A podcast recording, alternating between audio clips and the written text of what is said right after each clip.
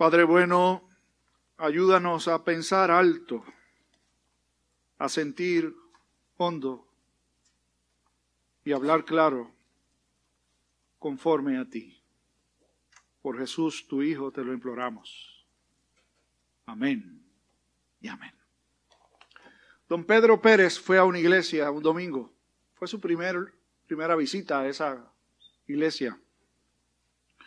Y se dio cuenta de que el organista estaba tocando un preludio y se dio cuenta de que algunas notas no cuadraban correctamente y se contrajo cuando oyó que la nota no era la correcta.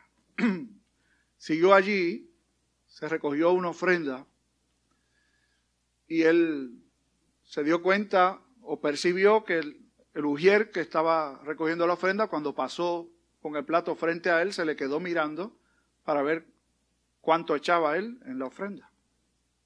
Y se molestó. Vio una jovencita que estaba en un momento en que se supone que todos estuvieran callados, ella estaba en su lugar, sentada y hablando consigo misma. Y se molestó. El pastor titubeó cinco veces en el sermón, lo anotó y se molestó.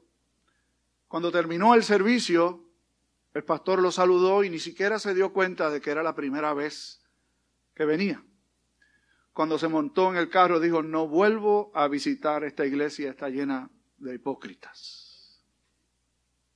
Juan Rodríguez fue a una iglesia por primera vez y escuchó que el organista estaba tocando un arreglo de Castillo Fuerte es nuestro Dios y se llenó de profunda emoción porque era uno de sus himnos favoritos. Cuando los ujieres vinieron a recoger la ofrenda, se alegró muchísimo de que entre los ujieres hubiera jóvenes y niños y que se dedicara la oportunidad de enviar una ofrenda especial para los niños que mueren de hambre en África y se alegró muchísimo. Se dio cuenta de que una jovencita estaba sentada en su lugar hablando consigo mismo y se imaginó, debe estar hablando con Dios. Y se alegró tanto. Escuchó el sermón basado en el Salmo 91 y se inspiró profundamente y pensaba, hoy se me han contestado algunas de más de mis interrogantes mayores. Cuando concluye el servicio, se acerca al pastor se presenta, pues es la primera vez que venía y salió muy contento, dijo a esta iglesia, tengo que volver. ¿Saben qué? Era la misma iglesia.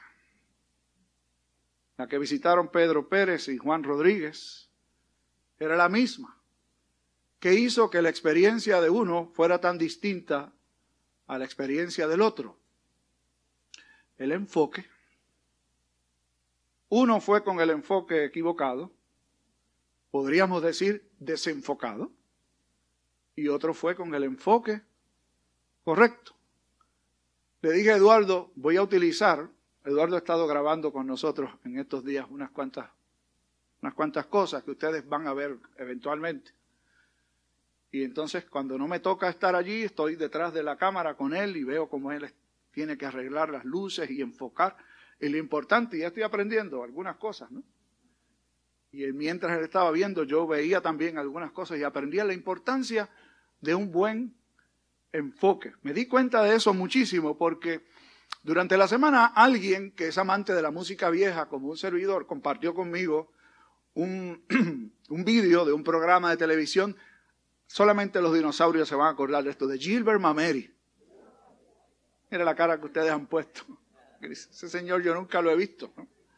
Y entonces yo vi, vi el, programa de Gilbert y yo veía las sombras y las cosas y dije, wow, qué muchos errores ahora, ¿no? Qué, qué falta de enfoque correcto. Claro, ha, ha cambiado mucho, ha evolucionado mucho la técnica de transmitir, pero me daba cuenta de la importancia que tiene un buen enfoque, distraía el ver cómo sombras aparecían de repente y demás. Cuando examinaba el texto para esta mañana y veía que es un texto muy largo, ciertamente, y que no vamos a poder hacer justicia a todo el texto. Pero sí había algo que llamó la atención mía de manera impresionante, grande. Y es lo siguiente, durante esta época, en este año litúrgico, nos va a estar acompañando el Evangelio según San Mateo en muchísimas instancias. Y Mateo es, como cada evangelista, un evangelista particular. Hay un solo evangelio, pero hay cuatro versiones del mismo evangelio. No son cuatro evangelios distintos, son el mismo evangelio visto desde los lentes de cuatro evangelistas. Y este evangelista era un discípulo de Jesús. De hecho, antes de convertirse en un discípulo de Jesús, era un publicano, un cobrador de impuestos, un judío que colaboraba con el imperio romano. Pero tenía un interés muy particular al escribir su evangelio, su versión del evangelio, de lograr que sus hermanos judíos pudieran ver en Jesús al cumplimiento de todas las promesas antiguas. De los cuatro evangelistas, el que más veces cita al Antiguo Testamento para conectarlo con un evento en la vida de Jesús, como ustedes lo vieron hoy en la lectura que hizo el pastor Sierra hace un momento, para que se cumpliese lo dicho por el profeta o para que se cumpliese lo dicho por la escritura cuando dijo tal y tal y tal cosa. Ningún otro evangelista utiliza tantas citas del Antiguo Testamento para demostrar que en Jesús se cumplen esas promesas. Y otro detalle interesante y un distintivo de Mateo es que insiste de manera particular en hablar sobre el reino de Dios. Y ustedes lo vieron por lo menos dos o tres veces en esta lectura que se hizo hace un momento. Jesús habló del reino de Dios. Juan habló del reino de Dios. Jesús al concluir el pasaje que se leyó hace un momento, sanaba toda enfermedad y cumplía el reino de Dios o anunciaba el reino de Dios. En la oración modelo decíamos hace un rato, venga a nosotros tu reino y volvimos a repetir, porque tuyo es el reino, el poder y la gloria por todos los siglos.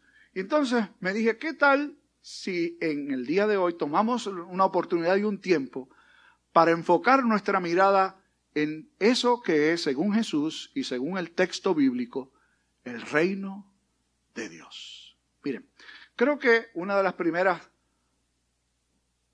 verdades que tenemos que decir y una de las primeras cosas que nos confronta a todos es que si a nosotros nos dejan solos, a todos nosotros nos dejan solitos, sin la ayuda y la dirección del Señor, cada cual tiene su propio reino. Cada cual, no digo cada casa, porque en una casa hay dos y ya hay posibilidades de que hayan dos reinos. Y si a eso le añadimos que cuando nace un hijo o un nieto, le decimos mi rey o mi reina, imagínense cómo estamos alimentando el ego de ese muchachito, que por naturaleza va a querer que la vida gire en torno a él. ¿Y saben qué? Que me están mirando así. Todos somos así.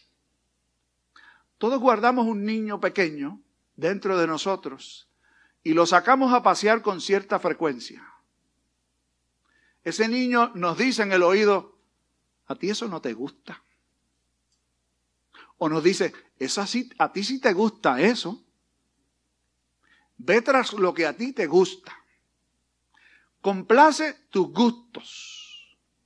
Miren, yo no estoy en contra de la gente que viaja, y yo de vez en cuando viajo. Pero yo creo que hay cosas mejores que viajar. Hay gente que guarda todo el año para poder viajar. Que Dios los bendiga. Pero viajar no puede ser el fin último en la vida. Hay cosas más importantes que viajar. Y el que viaja dice, voy a viajar porque me lo merezco necesito urgentemente unas vacaciones. Y de vez en cuando es bueno tomarlas, ¿saben? Pero yo pienso, y ustedes se podrán poner de acuerdo conmigo o no, están en su derecho. Y usted se enfoca. Y según su enfoque, usted mira las cosas. Pero ¿nos puso Dios aquí en la tierra para ser felices? Ese es el fin último nuestro. La respuesta la dieron los chicos hace un momento. El fin principal nuestro es glorificar a Dios. y es gozar de Él para siempre. Y el primer paso en esa dirección es reconocer que lo primero que debe ocupar nuestra lista de prioridad es lo que Jesús dijo. Busquen ustedes el reino de Dios y su justicia. Y dijo más, por si alguien se quedaba con, con, hambre, porque la gente tenía un apetito grande, iban donde Jesús para que Jesús les llenara sus necesidades. Salud, qué comer, qué tener, dónde vivir. Y él dijo, todas estas cosas os serán añadidas. El enfoque del ser humano, y hasta aquí si usted capta bien, se puede ir tranquilo de este lugar. Si usted capta bien, el enfoque del ser humano tiene que ser o nosotros o Dios. O hacia adentro o hacia arriba. No digo hacia afuera, sino hacia adentro o hacia arriba. Y eso fue lo que Jesús vino a hacer. Mateo nos dice que hubo un momento particular cuando Jesús entendió que debía comenzar su ministerio público. Ya ha sido bautizado, se narra en el Evangelio de Juan que fue eh, llevado al desierto y ser tentado, aunque eso lo vamos a mirar más tarde cuando llegue la cuaresma. Y ahora Jesús se entera de que Juan ha estado, lo meten preso, y entonces se mueve del lugar en donde él había realizado su niñez y juventud, que eran Nazaret, para moverse a otra región de Galilea, le llamaban Galilea, eso realmente Nazaret pertenecía a esa región, pero cuando la gente hablaba de Galilea generalmente se referían al norte de la región. Allí estaba Capernaum. Capernaum era la ciudad en donde vivían Pedro y Andrés. Y de hecho se vino a convertir en la casa de Jesús durante su ministerio público, el centro alrededor del cual giró Jesús en términos físicos fue Capernaum, esa parte al norte del lago de Galilea. Y allí comenzó Jesús a enseñar. Y Mateo nos dice, como hace un rato les narraba, que en esa región, tierra de Zabulón, tierra de Neftalí, allí, como se llama Galilea de los gentiles, la parte más gentil de la región de Galilea, allí Jesús comienza a desarrollar su ministerio para que se cumpliese lo que fue escrito por el profeta. Jesús tenía muy, pero que muy claro, cuándo empezar su ministerio, en qué lugar empezar a desarrollar su ministerio y qué y cuál era el contenido de su mensaje, qué era lo que Jesús vino a hacer. Eso estaba muy claro en su mente. Y la, la, expresión que Mateo utiliza sirve para decirnos que lo que Jesús comenzó a hacer allí no lo hizo esa vez, sino que fue justamente el inicio de un proceso. Jesús comenzó a enseñar y a decir, arrepentíos, porque el reino de los cielos se ha acercado. Es como quien dice, Jesús comenzó diciendo eso y durante todo su ministerio continuó repitiéndolo. Y cada vez el llamado era igual, arrepentíos porque el reino de los cielos se ha acercado. Y para nosotros que vivimos en esta época y tan distantes de lo que es el contexto judío, tal vez no entendamos tan claro que Jesús estaba diciendo algo tremendamente profundo. Juan, su precursor, había invitado al arrepentimiento. Pero el arrepentimiento al que Juan invita es distinto al de Jesús aunque en esencia tiene un gran parecido. La palabra que se utiliza para hablar de arrepentimiento es la misma, metanoia, que no es otra que un cambio de dirección. Vas rumbo a una dirección, un cambio, un arrepentimiento es girar 180 grados. Es decir, en la dirección totalmente contraria en la que ibas. Un arrepentimiento no es solo dolerse, por algo malo que hemos hecho. Es una voluntad convencida de que el camino que llevaba no es el correcto y que tengo que ir en el camino contrario. Yo creo que más claro no canta un gallo. Todos vamos en una dirección. Yo he dicho otras veces que cuando usted ve a todo el mundo corriendo en un lado, párese y corra para el otro. Yo recuerdo que había un programa de televisión que yo gozaba mucho viéndolo con los muchachos y todavía uno puede ver vídeos viejos de eso y goza en cantidad. Era un programa, eh, bueno, eran varias versiones del programa, pero uno de ellos se llamaba Mira que te veo. Y agarraban a la gente infraganti. Y yo recuerdo haber visto una escena en donde alguien iba caminando por la calle y sale, salgan corriendo. Entonces él iba a decir, todo el mundo se iba detrás de la persona y no sabían por qué. Pero como todo el mundo empezó a correr en esa dirección, pues hay que correr para allá. ¿Saben qué? Las modas, generalmente. Esto es un trabajo que me va, me va a recordar más de 40 años de historia. Cuando yo estaba estudiando en la universidad, yo realicé un trabajo, fue mi forma de tesis de, eh, o mi trabajo de, de bachillerato, acerca del efecto que tiene la opinión de los demás en las decisiones que nosotros tomamos. Y es tremendamente asombroso. Eso hace mucho tiempo yo hice ese estudio. No me acuerdo de todos los detalles, pero sí me acuerdo de un principio fundamental. Y es que todos nosotros estamos guiados muchas veces más por la opinión de los demás que por convicciones propias. Me voy a poner esto. Y usted se está mirando en el espejo. ¿Qué dirá la gente cuando me vea llegar? Me voy a dar un buen recorte. Se fijará la, gente que me di un recorte o que me pinté el pelo o que estoy así. No hay nada malo con eso. Póngase bonito y todo lo demás. Pero si usted se puso bonito, o cree que se puso bonito, ¿no? O hizo un esfuerzo por ponerse bonito, y no recibe la retroalimentación que usted espera, ¿sabe qué va a pasar? Decía mi papá, uno se va con el moco bajado. Nadie se fijó, nadie se dio cuenta. Y vuelvo y digo, no hay nada malo con tratar de lucir bien. Pero si usted se mueve para conseguir el aplauso de los demás, o se mueve porque los demás se mueven en una dirección, o sigue una moda, un estilo de hacer las cosas porque la gente lo hace, o porque es lo último en la avenida, revise su enfoque. ¿Hacia dónde estoy mirando? ¿Dónde están mis prioridades? En el llamado que Jesús hace, me parece que está en la esencia de un buen enfoque. ¿Cuál es? Jesús dijo, arrepentíos, porque el reino de los cielos se ha acercado.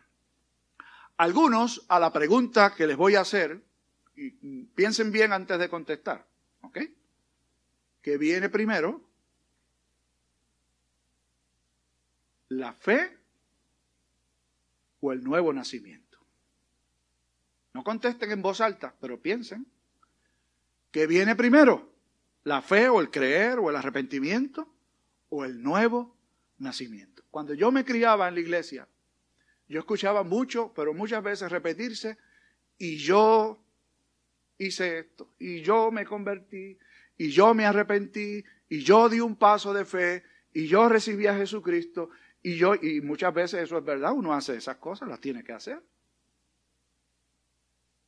Pero ¿qué vino primero? Entonces se fija en el texto, dice, primero arrepentíos, después el reino de Dios. No, Señor. ¿No es eso lo que Jesús dijo? Jesús dice, ciertamente, en el texto aparece primero la invitación, el llamado, el imperativo, arrepentíos. Pero es muy claro el texto. ¿Por qué? Porque el reino de los cielos se ha acercado y Jesús lo encarnó. Él va a Galilea de los gentiles. Él se mueve en la dirección donde Dios quería que estuviera y allí comenzó a predicar, a predicar, perdón. Él iba a las ciudades, él se movía a los lugares e invitaba al arrepentimiento, pero el primer paso no lo da el ser humano. Si Dios esperara que el ser humano dé el primer paso, gracias a Dios no es así. En algunos lugares los pintan de esa manera y a mí me duele muchísimo, ¿saben? No por Dios, porque Dios no sufre, ¿saben? En algunos sitios ponen a Dios, al Señor tocando una puerta sin cerrojo y allí aguantando agua, sol y sereno hasta que el que está adentro se digne abrir. Ese no es el Dios de la Escritura. Y usted dice, pero la Biblia dice que es así. Aquí yo estoy a la puerta y llamo. Si supieran que ese es parte de uno de los mensajes a las iglesias del Apocalipsis, no a los que no son creyentes. Es una iglesia que ya conoce al Señor. A ellos les dice, he aquí yo estoy a la puerta y llamo. Al que no es creyente, el Señor va y abre la puerta y entra y cena con nosotros y se queda con nosotros. Es porque el reino de Dios se ha acercado que usted y yo podemos dar un paso. Y nuestro paso siempre va a ser una respuesta, no la iniciativa.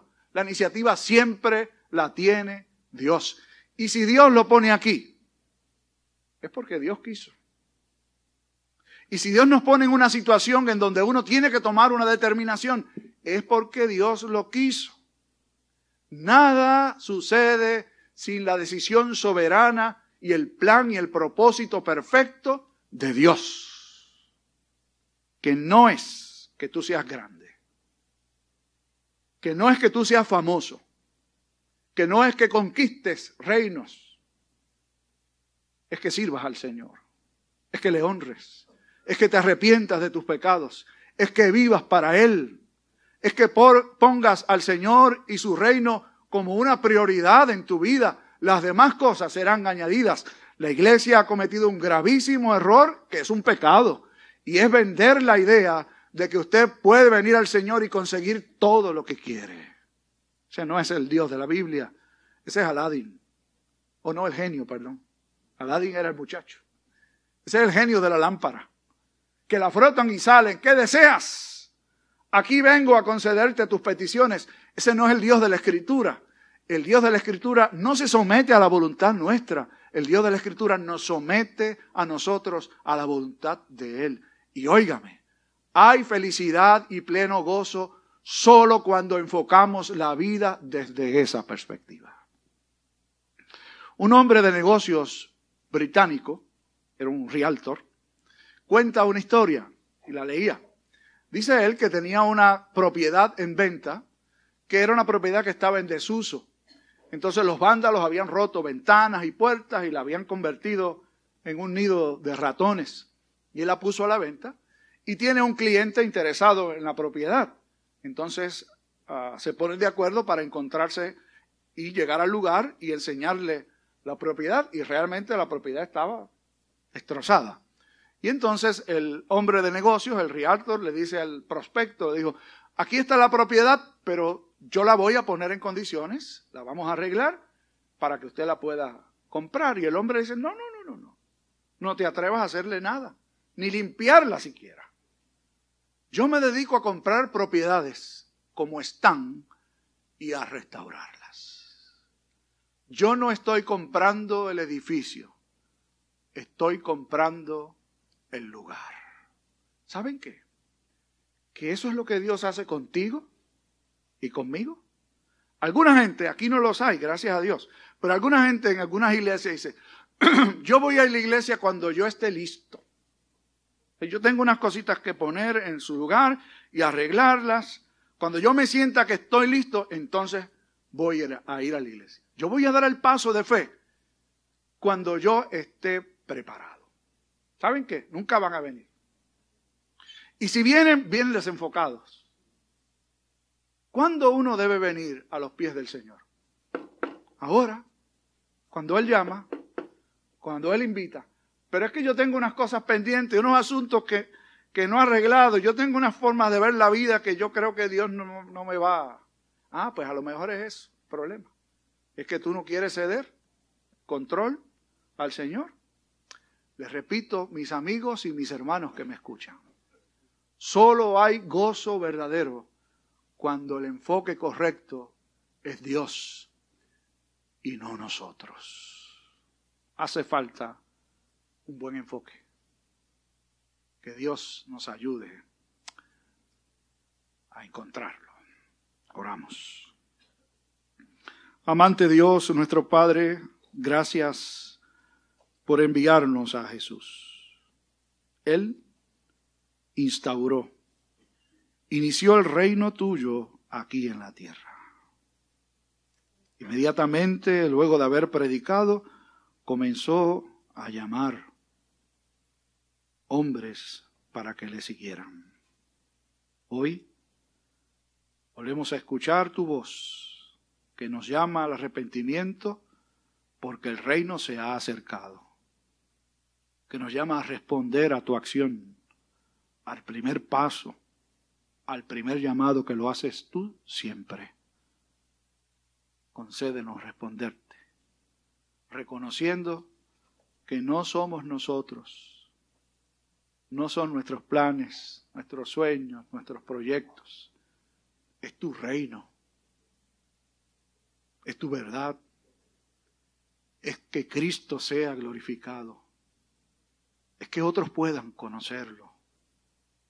Ayúdanos, Señor, a entender que tú vienes a nosotros tal como estamos, pero no nos dejas tal y como estamos. Vienes a poner todo en orden. Y en ese orden eres tú la prioridad. Ayúdanos a vivir así y a encontrar gozo viviendo para ti. En el nombre de Jesús lo pedimos. Amén.